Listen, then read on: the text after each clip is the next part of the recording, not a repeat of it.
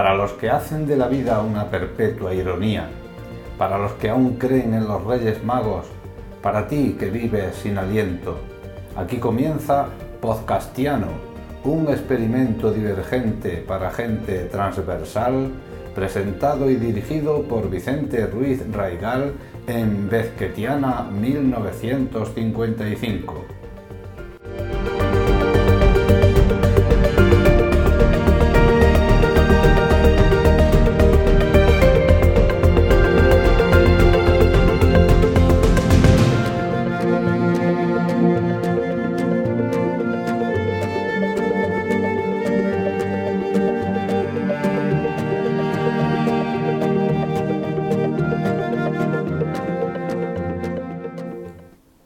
Sean buenas tardes para todos vosotros, adalides de la estepa, de nuevo con los que gustáis de la literatura y el diálogo en este espacio de comunicación vía podcast, para reencontrarnos con lo inesperado y lo absurdo de nuestras vidas, con la invertebrada ficción de nuestros sueños rotos, porque el teatro, como la vida, puede ser maravillosa Olvidemos las barreras que oprimen nuestros sentimientos y dejémonos llevar por caminos de paz y libertad.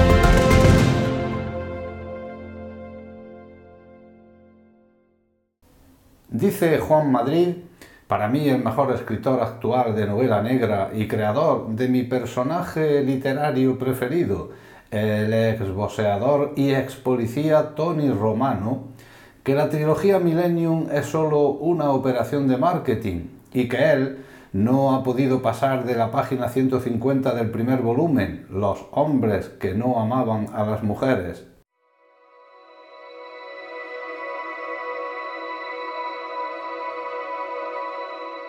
La califica de novela tediosa, repetitiva y mal escrita. Comprendo que a Juan Madrid o a cualquiera pueda no gustarle Stieg Larsson, pero creo que sus comentarios sobre la obra del malogrado autor sueco parecen poco menos que la respuesta dolorida a un ultraje y me resultan crueles y faltos de un mínimo de solidaridad hacia un colega. Ya han pasado 15 años desde la publicación de la exitosa saga y Larson murió de un infarto sin haber visto publicada ni la primera entrega de su trilogía. Los libros de Millennium puede que no sean literatura de primer nivel, pero coparon en su día los primeros puestos de las listas de ventas. Yo vi la serie televisiva y me gustó mucho, aunque sé que algunos que van de intelectuales abominan de este tipo de obras y, se apresuran a criticarlas en público.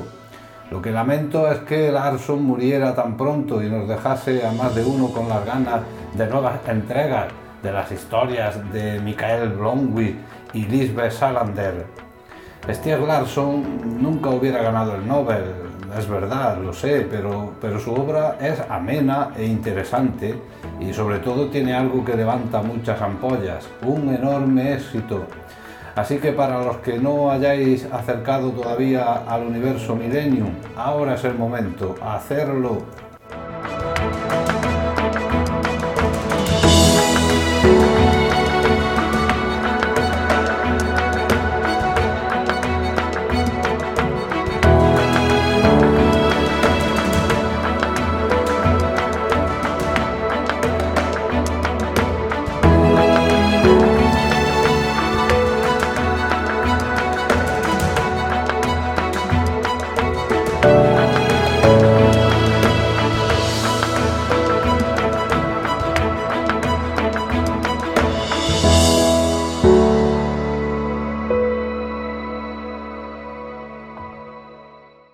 Desde esta isla radiofónica que es nuestro programa queremos recordar a María Zambrano, la pensadora más influyente del siglo XX, y lo vamos a hacer durante algunos programas con el corazón enamorado.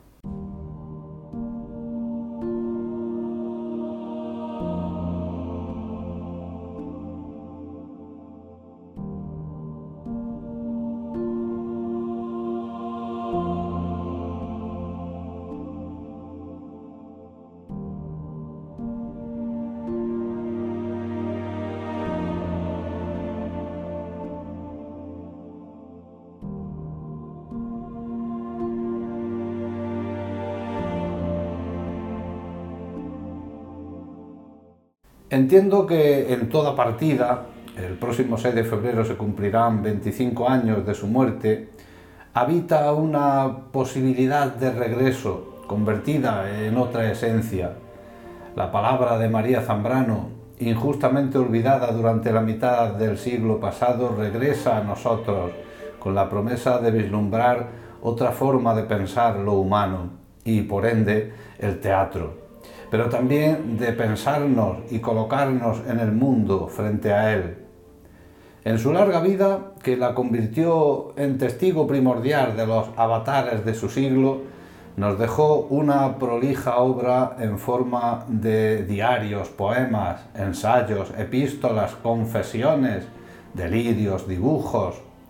Ante tal magnitud me he visto obligado a acotar nuestra mirada en dos de sus obras fundamentales, el ensayo político La agonía de Europa de 1945 y su pieza dramática La tumba de Antígona de 1967, sabiendo que ambas se entrecruzan y que la pieza teatral es política, el exilio, la memoria, el sueño, y que el ensayo se sitúa en la frontera con lo trágico, la violencia, la máscara, la esperanza, la obra completa de María Zambrano tiene un carácter fragmentario, a mi entender. Ella, que dejó escrito en Claros del Bosque que... Todo es fragmento de un orden remoto. Nos coloca en otro lugar de la lectura y por tanto del diálogo.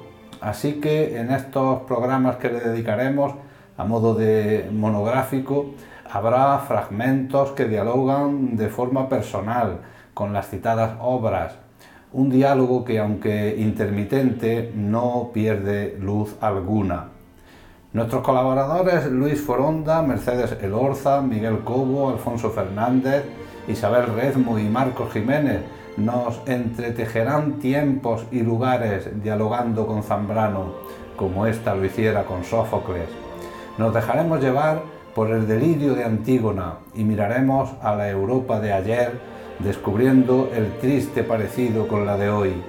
María Zambrano regresa a España el 20 de noviembre de 1984 y meses antes, en enero, mantiene una conversación telefónica con uno de sus mayores estudiosos, José Luis Avellán, que reconoce en su libro María Zambrano, una pensadora de nuestro tiempo, de, de 2006, y del que hemos entresacado este breve apunte del diálogo. Me llevaré mientras viva tu voz metida en el alma, María, pero siento no poder verte y llevarme también tu imagen física.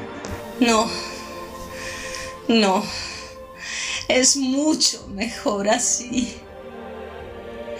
Mi cuerpo está ya chacoso y enfermo. Es mejor que no me veas. Llévate mi voz en el alma. Llévate solo mi voz. Porque yo comencé a escribir por una sola y atrevida razón. Para enterarme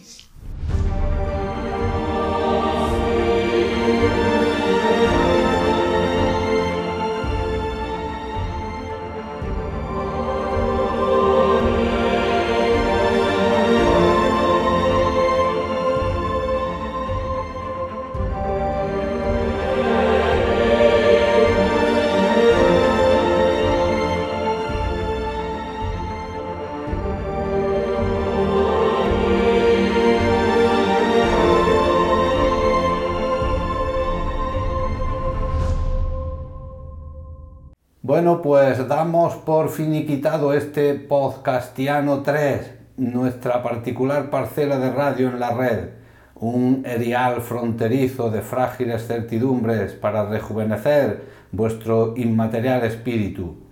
Hoy quiero agradecer de manera especial a Tony Montesinos y a Gregorio Palomares su entusiasmo y presencia para con mis aventuras literarias.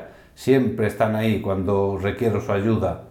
Y a vosotros espero haberos envenenado un poquito con estas gotitas de ternura para el corazón y tibieza para el alma, con las que cada semana queremos compartir con vosotros unos minutos con la palabra y la memoria como protagonistas.